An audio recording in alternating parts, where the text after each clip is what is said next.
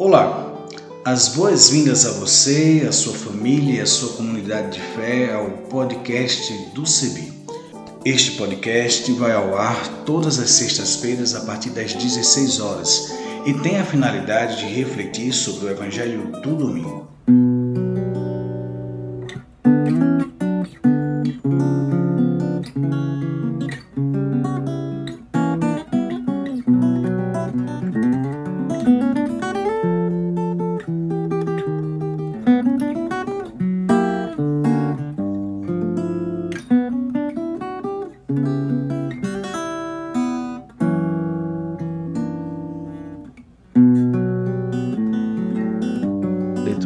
Evangelho de Mateus, capítulo 10, versículos 40 até 42.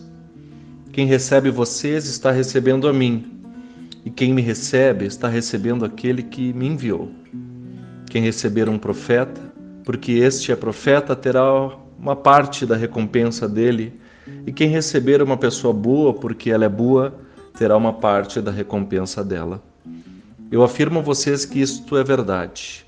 Quem apenas por ser meu seguidor der, ainda que seja um copo de água fria ao menor dos meus seguidores, certamente receberá a sua recompensa. Até aqui a leitura do Evangelho de hoje. Bem-aventurada a pessoa que ouve a palavra de Deus e aguarda em seu coração. Amém.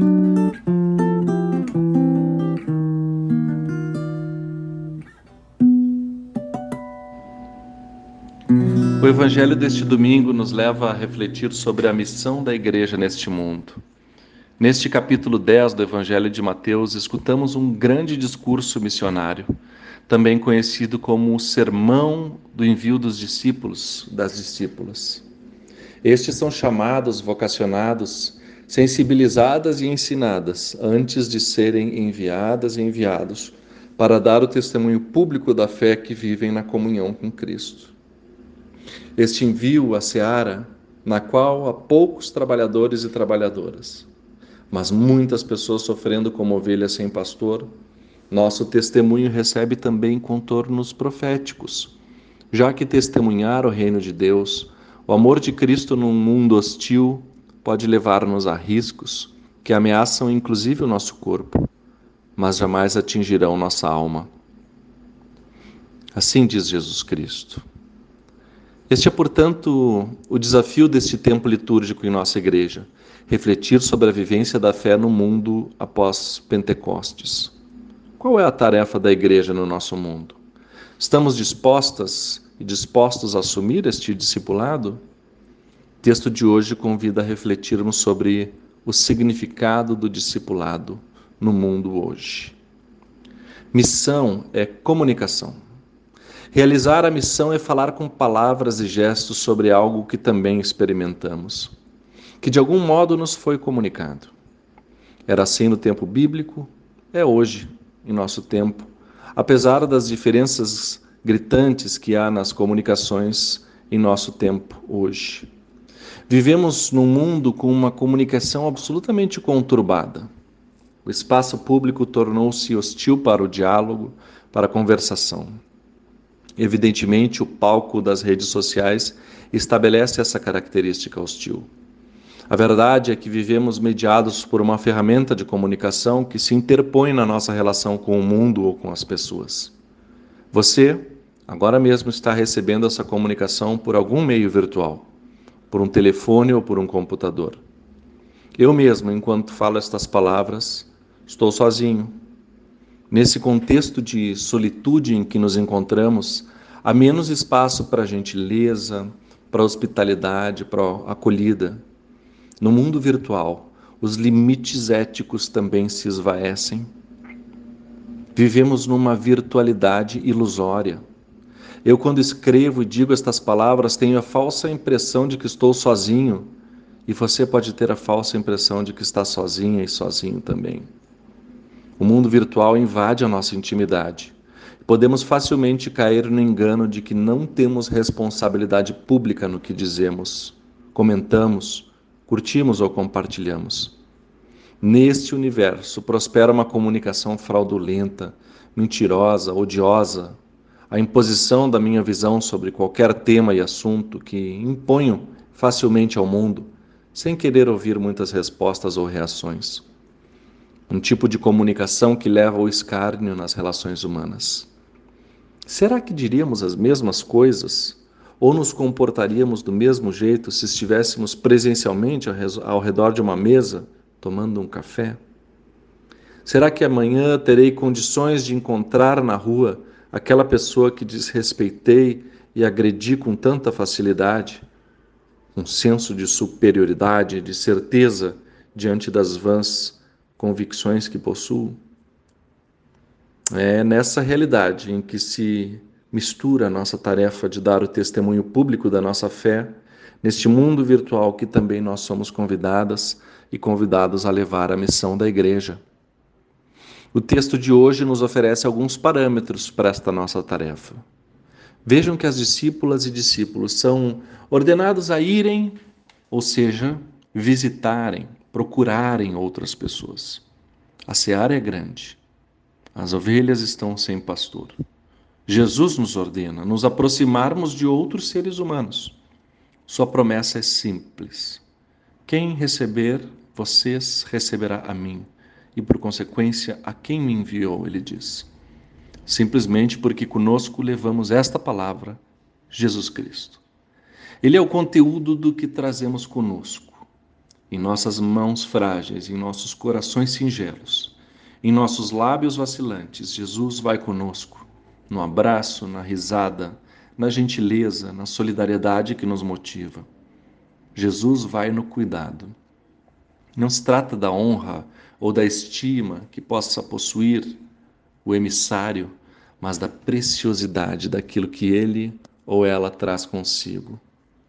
Somos enviadas a irmos e levarmos conosco uma mensagem preciosa da cruz, da ressurreição, da vitória da vida em qualquer circunstância de sofrimento e morte, mensagem de esperança, expressa em nosso gesto confiante, em nossa mão calorosa.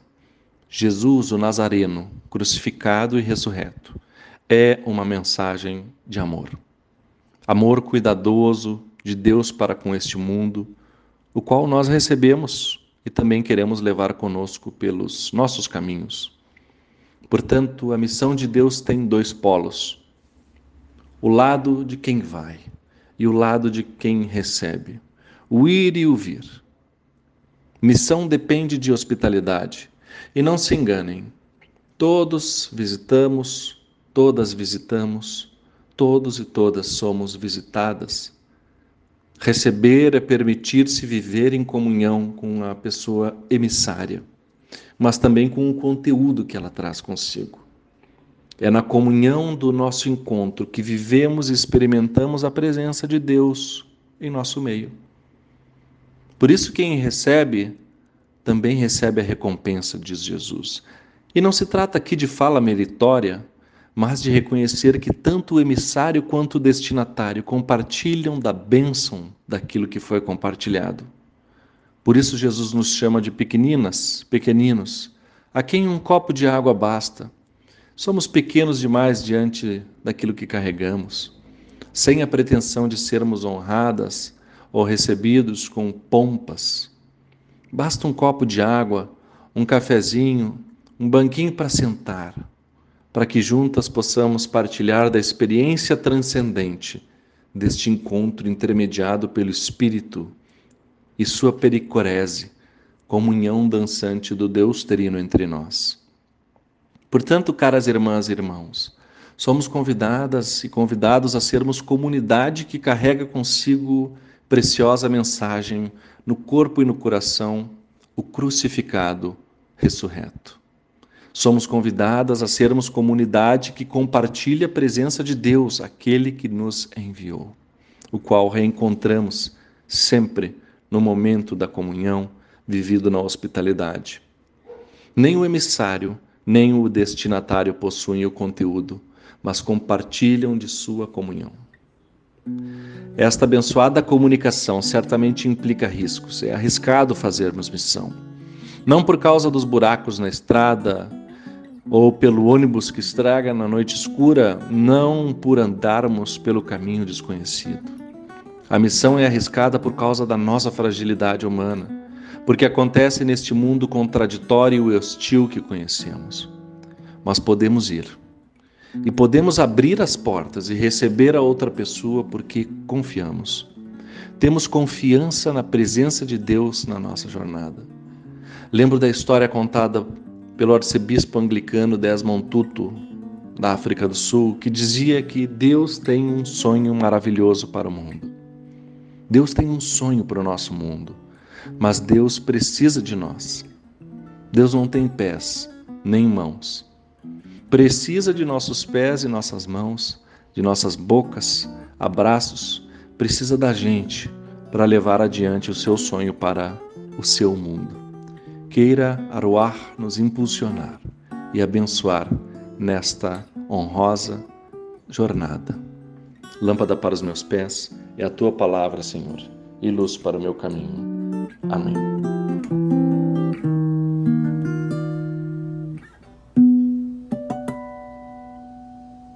Me chamo Felipe Gustavo Corbo Telli, sou pastor da Igreja Evangélica de Confissão Luterana no Brasil, a ISLB na cidade de Goiânia.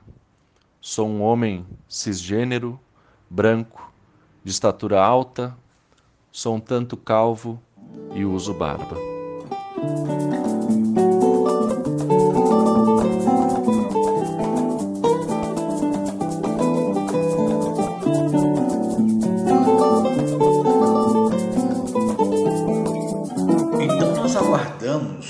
As suas sugestões, colaborações. Entre em contato conosco a partir das nossas mídias sociais, no Instagram, no Facebook, em nossa página na internet, cebi.org.br, por nosso telefone. Entre em contato pelo 51 3568 2560 e pelo WhatsApp 51 99734 4518 e também utilizando a hashtag podcast do CEBI.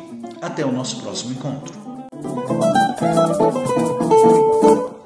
A trilha sonora que você acabou de ouvir é a canção Olha a Glória de Deus Brilhando, de Zé Vicente, e também a canção Desça como a Chuva, da irmã Agostinha Vieira, interpretadas pelo violonista Remo Stockholm Jr., da cidade de Recife, Pernambuco, e o design sonoro desse podcast foi feito por mim, Isaías Torquato, e a direção geral é da Coordenação Nacional do Centro de Estudos Bíblicos, CEBI.